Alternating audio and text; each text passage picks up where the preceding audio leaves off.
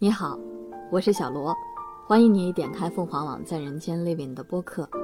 在这里，我们试图用冷静的叙述抵抗冰冷。我就很后悔我的十七岁浪费在了监狱里面。十七岁是最好的年华，最好的年纪，因为马上就成人了，那一年一定非常非常非常好。可是我没有十七岁，我十七岁被抹杀了。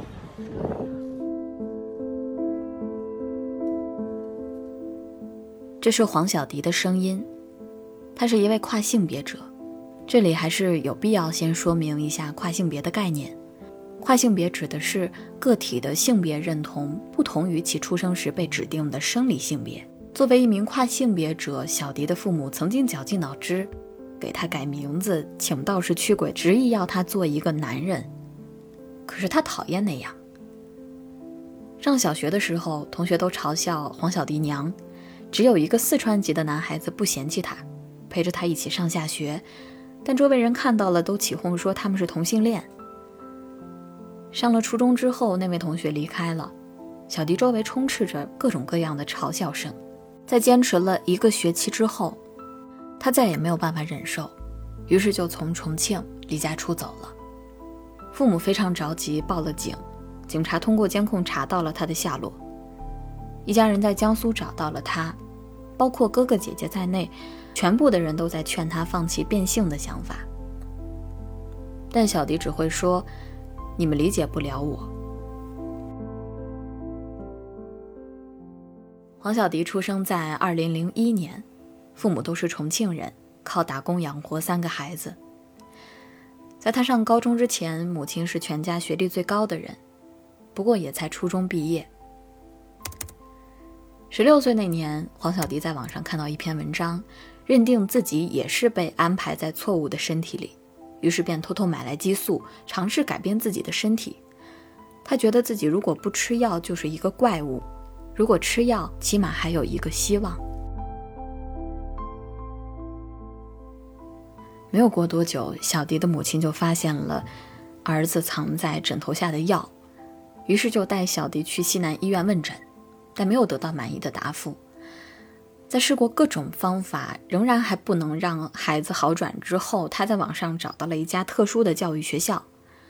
在广告页面上，该学校宣称主要针对叛逆、网瘾、逃学、厌学，还有亲情淡化的孩子。母亲认为。黄小迪是在互联网上接触到了不良的信息，才变成这样。只要让孩子不再接触网络就好。在家里东拼西凑三万元之后，父亲以给刚过十七岁生日的小迪买礼物的理由，载着小迪开往了歌乐山。目的地不是商场，而是重庆新起点青少年素质培训学校。一栋非常死气沉沉的大楼。很高很高的那种铁栏，上面还有就锋利的那个刀。也就是从这一刻开始，黄小迪噩梦般的日子开始了。接着没有两分钟，里面走出来一个胖子，他就是老张，说：“来来下来嘛，里面就是学校，我带你们看看。”进了那个宿舍楼，那个铁门就被锁上了。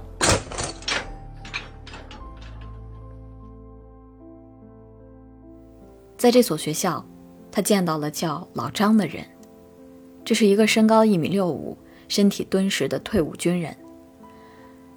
老张相当于他在这里的老师。在老张的指示下，黄小迪被剃了光头。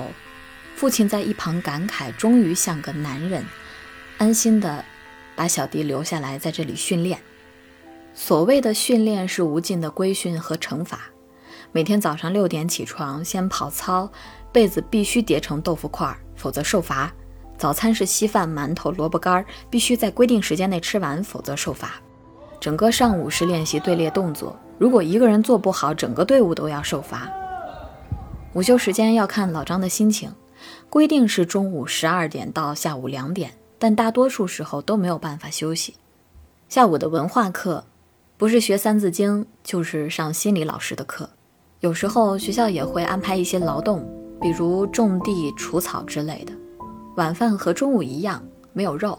一天结束后要点评完才能睡觉。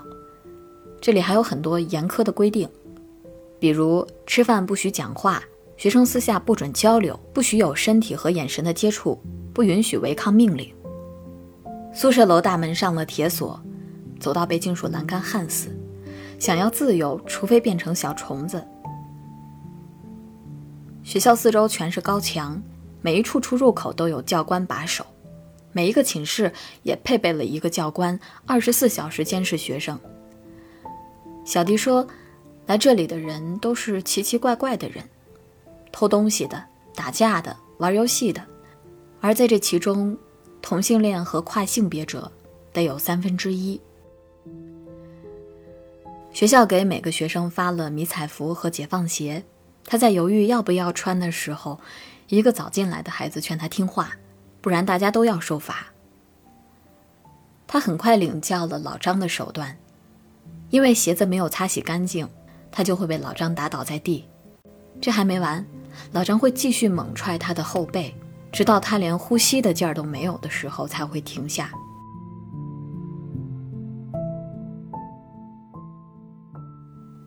暴力在学校里蔓延，除了教官，学生之间也有霸凌。被送进来的孩子正值青春期，性欲旺盛，又缺少自制力。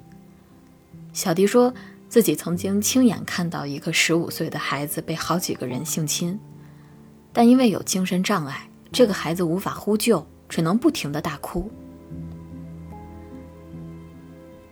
黄小迪想出去。但手机被没收，只能写信给父母，祈求离开。但是信都会被老张截胡，黄小迪就会被叫到一个角落，在确认信是他写的之后，随之而来的就是老张的一顿暴打。信最后还是可以被寄出去的，只不过是经过修饰的版本。从父母的视角来看，他一共给家里寄了四封信，内容无一不是说自己过得很好。在学校待久了，所有学生都会对教官表示出极其顺从的样子。教官说什么是什么，让干什么就干什么。但每个孩子心里都知道，一切不过都是演戏罢了。曾在这里任职的心理老师李优涵说：“在这个学校待着，能感受到这里的诡异的气氛。”二零一九年三月份。主修心理学的李优涵在网上看到了学校的招聘信息，即将大学毕业的他通过了面试，成为了学校的一名心理老师。他的工作是在下午的文化课上教授心理学，同时对学生的心理状况进行评估。第一次上课前，领导嘱咐他必须要准确地掌握学生的心理动向，如果发现有逃跑企图的，一定要上报。他看到三十个学生被教官领着走进教室，年龄最小的九岁，最大的十八岁。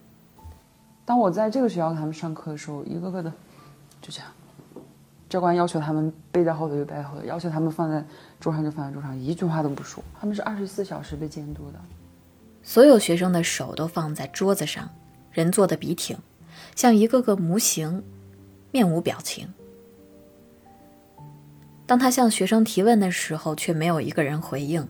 坐在一旁的教官按捺不住自己的怒火，向学生们吼叫了一番。学生们哗的一下把手都举了起来。第一堂课，就让他感到非常的压抑。教学前，领导曾经告诉他，这些孩子是网瘾、叛逆、早恋、亲情淡漠的问题少年。但这些词语在心理学专业课程上通通不存在。直到课后一对一的辅导的时候，李优涵才听到学生们谈到自己，说是抑郁症，是精神分裂，是狂躁症，是双向的躁郁症。在一次课后，他试图和说自己是精神分裂的孩子聊天儿。这个孩子一反常态讲了很多，包括父母在外边赌博，回家就大吵大闹。原本自己成绩很好，等等。交谈结束之后，学生礼貌地跟他道别。教官看到这一场景，提醒李优涵说：“不用跟孩子接触太久，只要了解他们的心理动向就够了。”在教官口中，这些孩子被送进来是家长爱的表现，让他们吃点苦，早点学会感恩。教官有时候会给学生们拍视频，然后发给家长，在镜头下，孩子们确实表现出了一副感恩的样子。经常会拍视频给家长，或者发朋友圈。如果要拍视频，或者是要怎么样的话，他们就会给学生加鸡蛋。当不拍的时候就没有，就没有鸡蛋。李幼涵有一个花名册，上面写明了孩子被送进来的时间：最短的三个月，最长的两年。领导千叮咛万嘱咐，这本册子不能让孩子们看到，否则他们将知道自己要被关多久。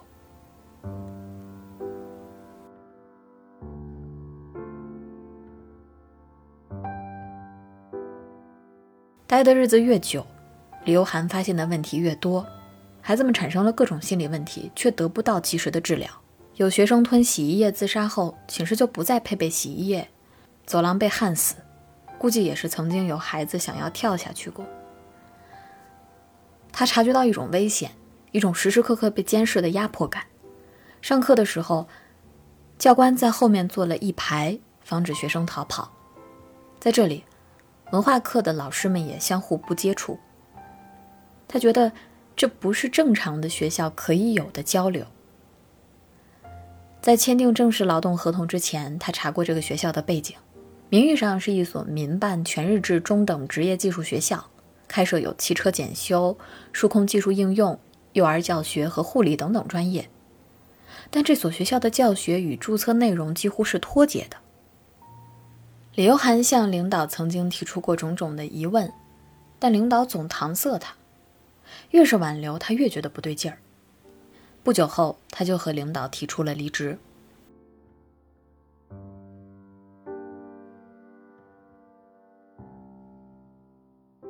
中国同志平等权益促进会负责人燕子表示，截至二零一九年，中国大陆地区仍然有超过一百二十家机构开展扭转治疗的业务，企图将同性恋或者双性恋的性倾向转变为异性恋，将跨性别者转变为顺性别者。然而，更广泛的性与性别多元群体，也就是 LGBT 加，早已全部去精神病理化，扭转治疗 LGBT 加也被证明是无效且有害的，但。依然有各种各样的机构进行虚假宣传，承诺可以实现扭转治疗。也正是因为有这些机构的存在，一些伤害仍然在延续。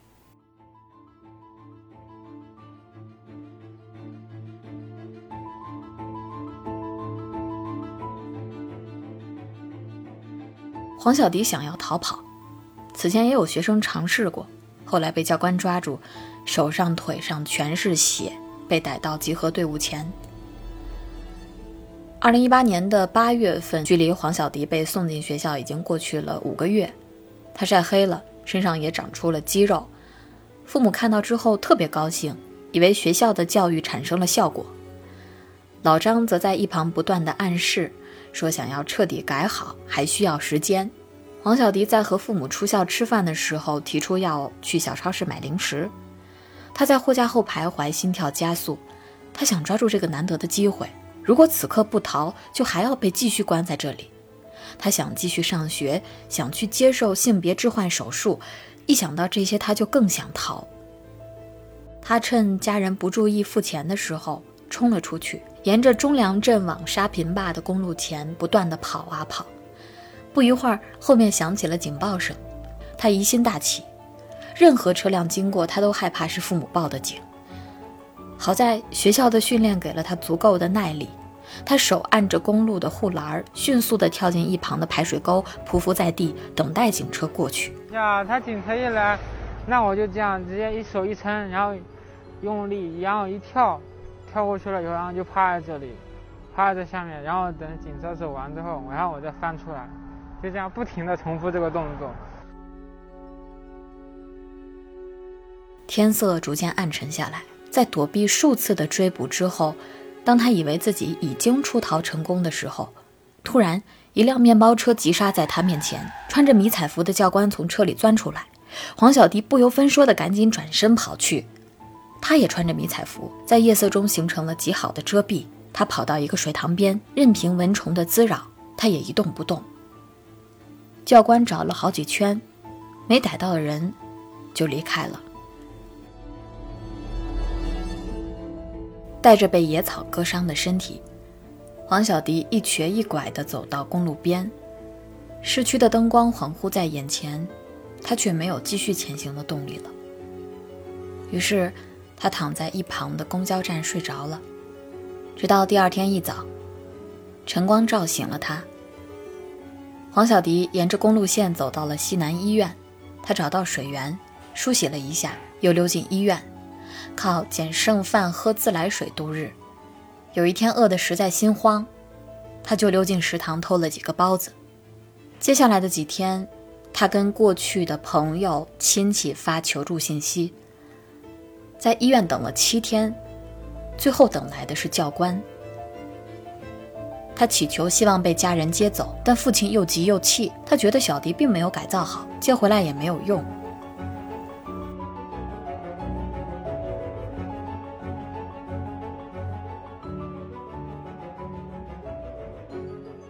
黄小迪又回到了噩梦的开始。在回到学校的日子里，他不断的被噩梦困扰。他梦到自己死了，躺在一口红色的棺材里。他也尝试过自杀，却因为教官的监视而没有成功。他太想获得自由，他想尽了各种办法，不管是生是死。二零一八年的十月，他偷偷准备了两百多张纸条。上面写着：“叔叔阿姨，你们看到这条信息，一定要救我，一定要报警。”入夜之后，他通过窗户将纸条抛洒到马路上。第二天早上的照常集合，老张出现了，并且把他单独带领到了一个房间里。那些跑出去的纸条一多半出现在了他的眼前。老张审问他：“是不是你写的？”他沉默。老张继续问。黄小迪没有反应，因为他知道老张下一步要干嘛。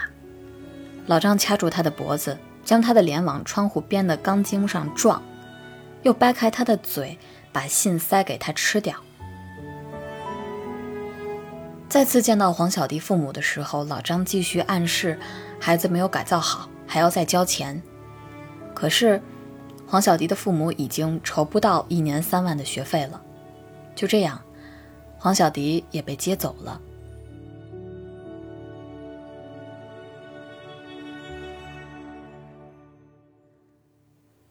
没过多久，他又被父母送进了河南登封的一所武术学校，这里一年八千块的开销，他们还能够承受。有了前车之鉴，这次黄小迪只用了一周时间就跑了出来。他事先勘察了地形，每天都有意保留一些食物。逃跑的时候不乘坐任何的交通工具，也不和任何人联系。从河南登封到徐州，八百公里的路程，他用了半个月徒步走完。后来辗转又去了苏州。他的母亲知道这个事情之后，深表服气，只能无奈地说：“要是放在以前，小迪应该是一个很厉害的女特务。”黄小迪对苏州念念不忘，除了男朋友在那里之外，还有一个原因是他知道苏州成立了一个跨性别者的互助小组。像小迪一样的性少数个体，常常被家长以诱骗或者强制的手段送到励志教育学校或者戒网瘾的学校等等机构去进行全封闭的性别矫正教育，更有甚者会被送往精神病院等等场所接受电击治疗、殴打和监禁。二零一八年六月十八号，世界卫生组织发布国际疾病分类第十一次修订本，将跨性别的性别认同和性别表达从精神疾病和心理障碍中全部删除。同时，在性健康相关状况章节中增加了性别不一致的编码，从而让跨性别者能够以此获得医疗保健服务。二零一八年十二月十四号。中国国家卫生健康委员会发布关于印发国际疾病分类第十一次修订本中文版的通知，要求自二零一九年三月一号起，各级各类医疗机构应当全面使用第十一次修订本的中文版进行疾病的分类和编码。现在，即便 LGBT 群体已经全部去精神病理化，依然有各种各样的机构宣传扭转治疗的。这背后的种种利益，使得这种具有明显伤害的治疗仍然在大范围的存续。抵达苏州几个月后，黄小迪的头发又重新茂密起来。在药物的帮助下，女性第二性征的出现也令她非常的欣喜。但是，距离做性别重置手术仍然有两道坎儿。首先是钱，一次手术的费用大概在八万元。她不想依赖男朋友，打算自己去找工作。在不到一个月的时间里，她走遍了苏州大大小小的商场，甚至产生了惯性，看到门店贴着招聘信息就往里钻。但这个过程并不顺利。她能说会道。但每次亮出跨性别的身份的时候，尤其是店主看到他身份证上的性别之后，总以各种理由婉拒他。最后，经过朋友介绍，他最终在一家炸鸡店找到工作。老板知道了他的情况，并且鼓励他好好活下去，不要在乎别人的眼光。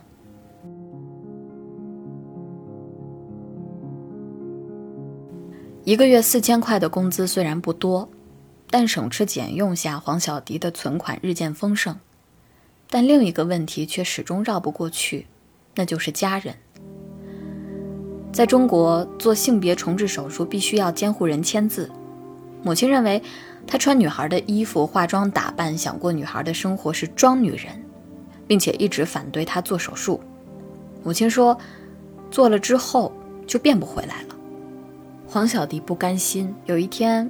在没有麻醉的情况下，他用网上偷偷买来的刀具，朝着自己的睾丸切下去。男友和跨性别者互助小组的志愿者将他送到了苏州市第一人民医院的急诊室。为了省钱，黄小迪只要求缝合伤口后就出院。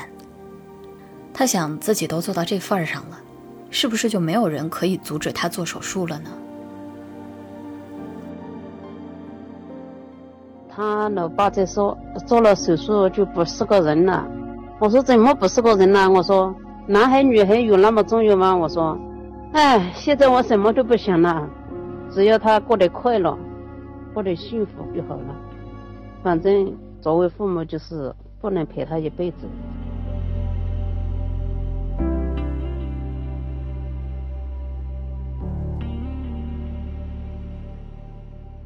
以上就是这期播客的全部内容，我们下期再见。